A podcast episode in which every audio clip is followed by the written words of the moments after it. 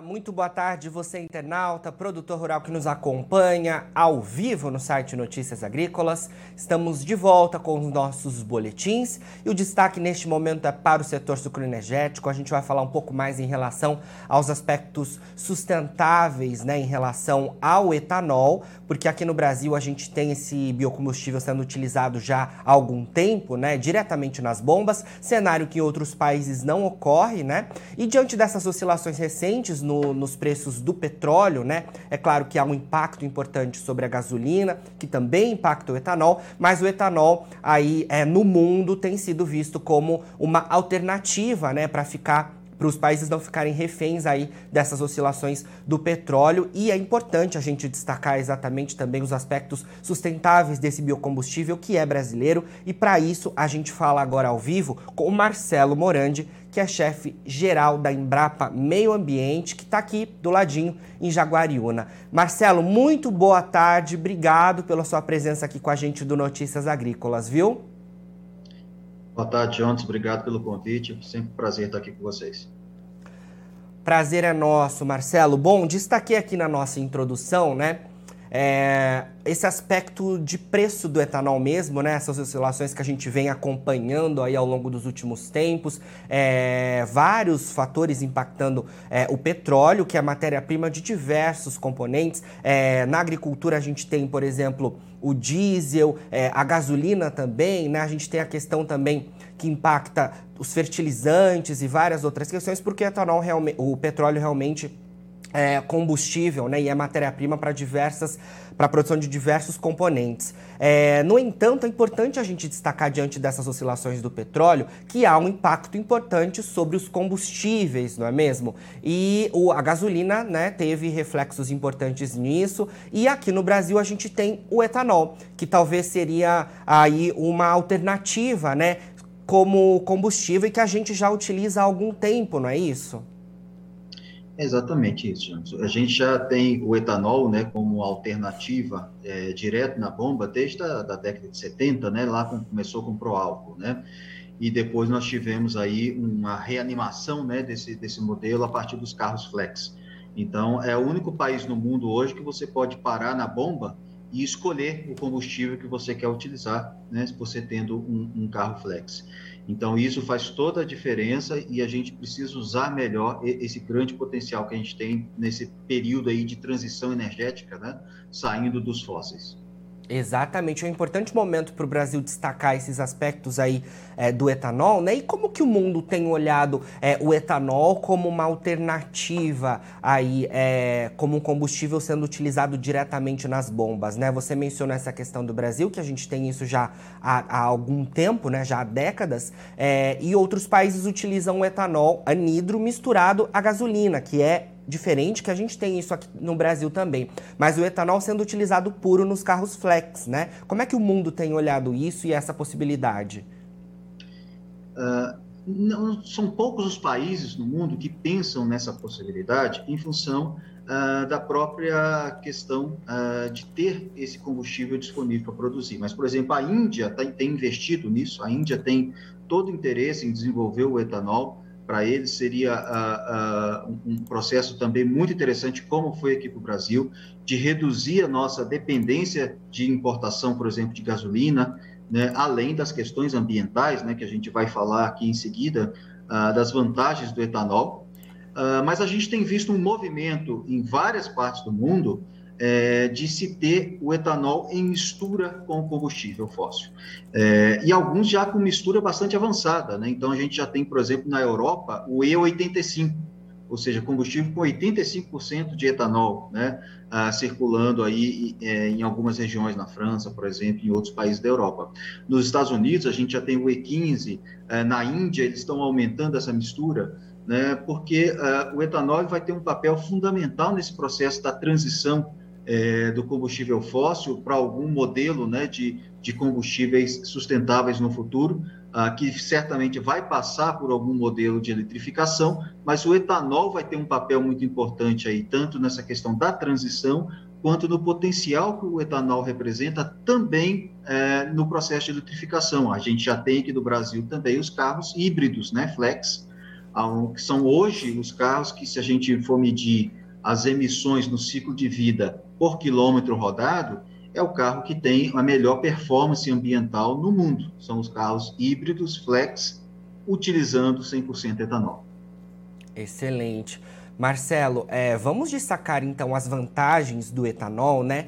É, porque é, de fato é um combustível é, de origem renovável que é, tem menores emissões é, em relação à gasolina e outros combustíveis, por exemplo, né? E a gente é importante a gente destacar isso porque quando a gente olha no cenário do petróleo, né, que é um combustível de origem fóssil, que é matéria-prima para gasolina, para o diesel, a gente vê esse mercado do petróleo que no, no início da pandemia foi um mercado que foi a preços negativos, né? E mais recentemente vimos o petróleo subindo para máximas históricas, né? Ou seja, oscilando bastante, né? É, vamos falar um pouco sobre as vantagens, então, é, de se ter o etanol como é, um combustível na matriz é, de mobilidade urbana é, dos países? Como é que você vê esse cenário?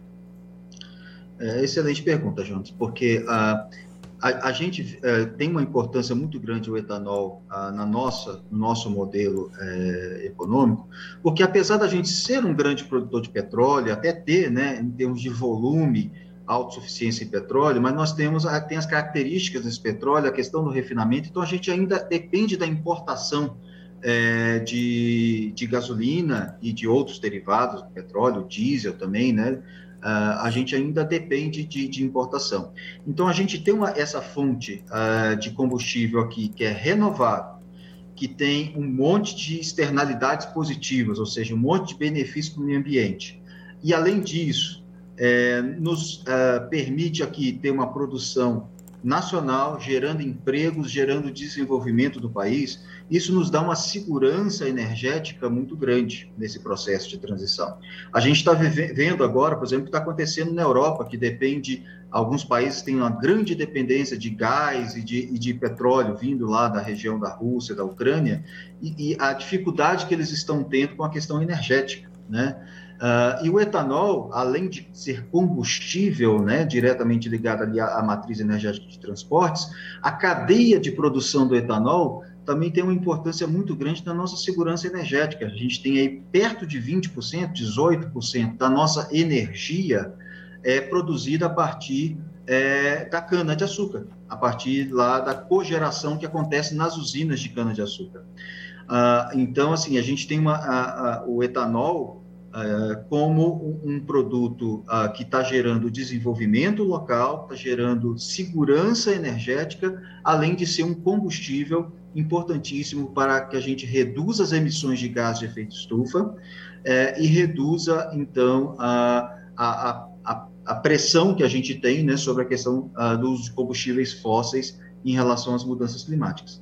E a gente ainda acrescenta que a gente está falando aqui da cana-de-açúcar, que é o que tem o maior valor em termos hoje de volume né, de produção, mas nós já temos uma expressiva produção de etanol vindo de, da cadeia de, de, milho, por exemplo, uh, e também a possibilidade de expandir a produção do etanol celulósico, né, o chamado etanol de segunda geração. Então, isso nos coloca uh, em termos de uma segurança energética para o país muito, muito grande e uma matriz de transporte muito mais uh, ambientalmente uh, saudável, né, com um combustível de origem renovável e que se produzido, né, adequadamente, como por exemplo o RenovaBio, né, a política nacional de biocombustíveis preconiza de você ter produtores certificados com todo o controle do sistema de produção, você ter um, um produto extremamente uh, limpo. Sim. Marcelo, você mencionou né, essa questão de ainda poucos países olharem para é, a questão do etanol, mas talvez esse momento né, que a gente vê é, do petróleo com essas oscilações expressivas e esse cenário, é claro, é, de guerra também pode fazer com que os países é, olhem de alguma outra forma né, os combustíveis de, de, de origem mais sustentável, né? E de alguma forma modifiquem esse cenário que a gente sabe que é complicado, né? Por exemplo, a gente falando em relação à, à Europa, por exemplo, e essa dependência né, em que a Europa tem do petróleo russo e também é, do gás, por exemplo, né? É, mas é um trabalho que pode ser iniciado aí, né? E o que, que o Brasil tem feito é, para levar a imagem do etanol para o mundo? O que, que a Embrapa também tem feito, né, a Embrapa como a empresa, empresa brasileira de, de, de pesquisa em agropecuária tem feito justamente para levar essa imagem do etanol para o mundo. Excelente, Jones. Talvez hoje, né, a nossa a maior trunfo, né, que a gente tem na mão, né, para mostrar a, a, importância do etanol, uh, tanto para o Brasil quanto em, em outros países, é, seja o que o RenovaBio está nos trazendo.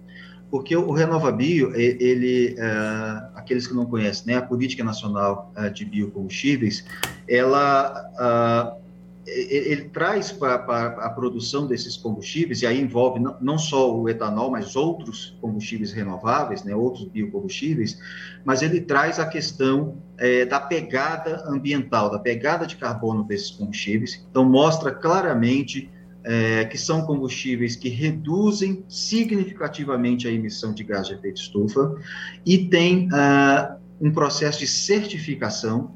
Então, a, a usina que quer voluntariamente se certificar para gerar esses créditos de carbonização dentro do RenovaBio, elas têm que cumprir uma série de requisitos, desde a questão de descrever todo o seu processo de produção, de colocar todos os seus insumos, tudo que ela está usando para produzir a, a, a, biomassa, seja a cana, seja o milho, né?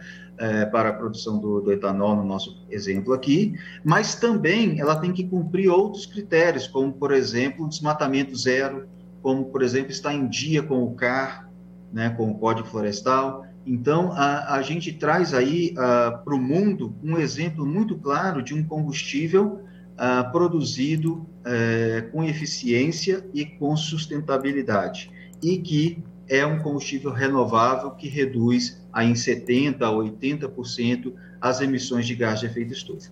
Então, esse tem sido a nossa grande propaganda hoje do etanol né, mostrando que o etanol tem esse potencial é, tremendo de participar dessa, dessa transição energética. É, e, e, de, e, e, além né, do combustível diretamente colocado no tanque do carro, como eu já disse, você tem a cogeração de energia limpa nas usinas, você tem agora a possibilidade de produção de biometano uh, a partir, por exemplo, dos resíduos de produção do etanol, a vinhaça, por exemplo, que pode substituir o diesel nas próprias operações agrícolas.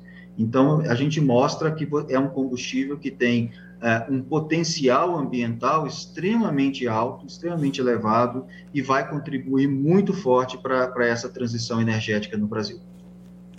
Com certeza. É... Marcelo, a gente falando é, em relação ao RenovaBio, é importante a gente trazer também esses dados importantes, né, de metas desse programa federal, né, porque as metas são bastante é, ambiciosas, né, e que ao longo dos próximos anos podemos perseguir focado aí nessa questão do etanol. A produção, por exemplo, é, nos próximos 10 anos pode quase que dobrar, não é isso? É isso mesmo, Jonas. Quando a gente começou o Renova Bio, a primeira meta foi ali 2019, 2020, né? E aí acabou até coincidindo com a, com a pandemia e teve a, a, que haver algum ajuste dessa meta, mas começou ali por volta de um pouco menos de 20 milhões é, de, de, de CBIs, ou seja, de toneladas de CO2 evitadas com o uso de biocombustíveis. E essa meta é crescente. Então, para esse ano, por exemplo, nós temos uma meta de emitir 35 milhões de créditos de descarbonização. E lá para 2030, essa meta chega em 90 milhões é, de créditos de carbonização. Então, para a gente cumprir essa meta crescente, a gente vai ter que ampliar a produção desses biocombustíveis em bases sustentáveis. Então, hoje a gente é, produz aqui em torno de 25, 26 bilhões de litros de etanol, né? Foi aí o resultado da, da última safra, juntando o anidro e o hidratado, né?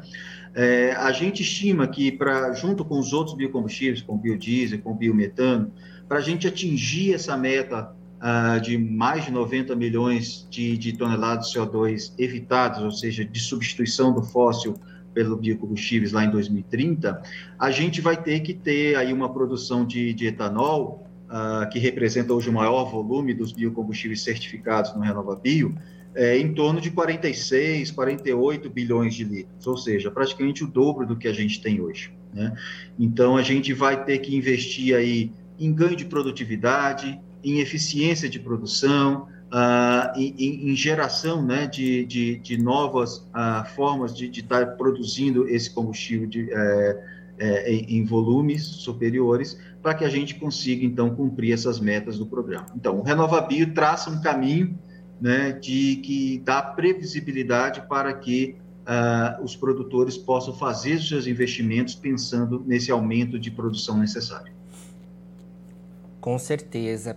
Marcelo, um outro ponto que eu queria trazer para nossa conversa, né, é em relação mesmo à questão do consumidor de etanol aqui no Brasil, né?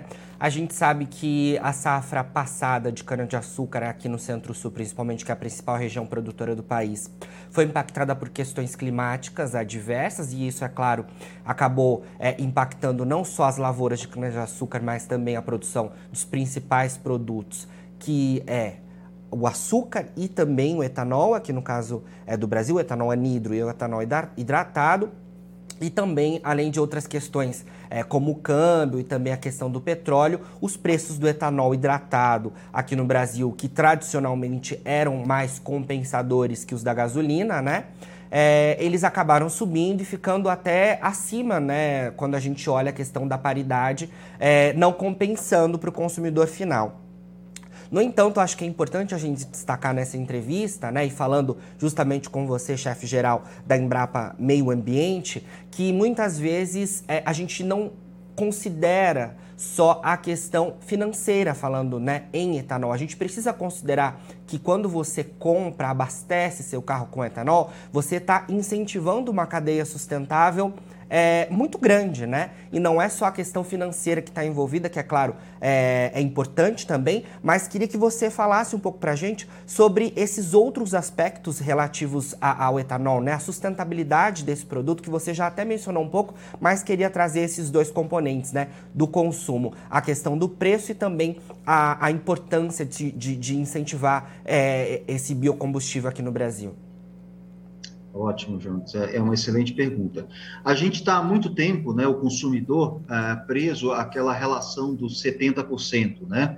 É, só compensa usar o etanol quando eu tenho a, a diferença de preço né, em relação à gasolina está ali na faixa dos 70%. Uh, a, gente ficou muito tempo preso nessa paridade, né? A gente precisa mudar um pouco esse, esse entendimento, essa compreensão. É, realmente o etanol uh, ele tem um consumo maior, uh, ah, para gerar né, a, a mesma quantidade de quilômetros rodados, mas a gente já teve uma evolução muito grande dos próprios veículos, né? então hoje a gente já tem veículos é, que mesmo com uma relação de preço diferente desse 70%, o etanol ainda compensa, se a gente for pensar só no, na questão financeira, né? É, então é, é, é, importante né, as pessoas atentarem para isso e verificar né, é, no seu carro a, a, a, essa viabilidade do consumo do uso de etanol. E aí, isso diretamente, né, quando a gente coloca lá no tanque. Mas indiretamente, o etanol promove uma série de benefícios para a sociedade como um todo. Né? Desde a questão da geração de emprego e renda no país, porque é um produto produzido aqui que gera emprego, que gera renda, que gera toda uma, uma infraestrutura né, nacional uh, e, como eu disse, gera outros benefícios, como a, a energia e etc., ah, além da questão ambiental, né, que realmente é, o etanol tem uma, uma emissão uh, de tanto de gás de efeito estufa quanto de outros particulados, né, ou seja, outros poluentes, é muito inferior em relação a, ao combustível fóssil, à gasolina. Então, por exemplo, São Paulo, né, um grande centro urbano, é, a gente teve uma melhoria, uma melhora muito significativa na qualidade do ar a, a partir a, do uso de etanol. Se a gente comparar é, São Paulo com outras grandes a, metrópoles, é, é, São Paulo tem uma qualidade de ar em função né, de, de, é, de poluentes derivados da queima de combustível muito melhor do que nesses outros outras grandes metrópoles. Especialmente a gente já citou como exemplo na Índia, por exemplo, né, que ainda tem é, praticamente 100% do uso de diesel e gasolina. Então, é, esses outros benefícios nos trazem, por exemplo, é, redução de problemas respiratórios, redução de, de outras, outros problemas né, derivados da queima a, dos combustíveis, que o consumidor ainda não está enxergando, né? Mas é óbvio que a, questão do preço ela é fundamental né, para o consumidor optar por qualquer produto.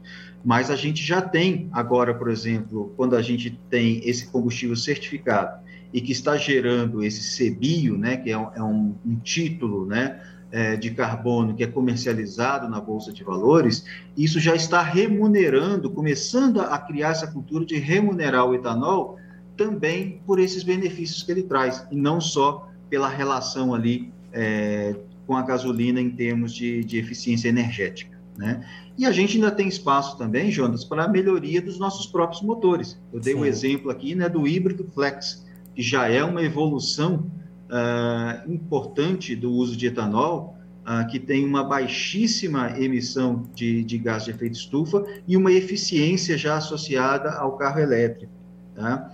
E também nós temos aí estudos, por exemplo, com a que a gente chama de célula é, de combustível, onde você pode abastecer o seu carro com etanol e, e esse etanol gerar eletricidade dentro do veículo para alimentar baterias. Isso ainda não está no mercado comercialmente, o híbrido já está, mas esse célula combustível não está, mas é um avanço tecnológico fantástico que o Brasil seria aí, uh, sairia na frente né, nesse processo de transição energética, porque não necessariamente o carro elétrico, a bateria, é a melhor solução uh, para todo mundo, e para o Brasil certamente não é.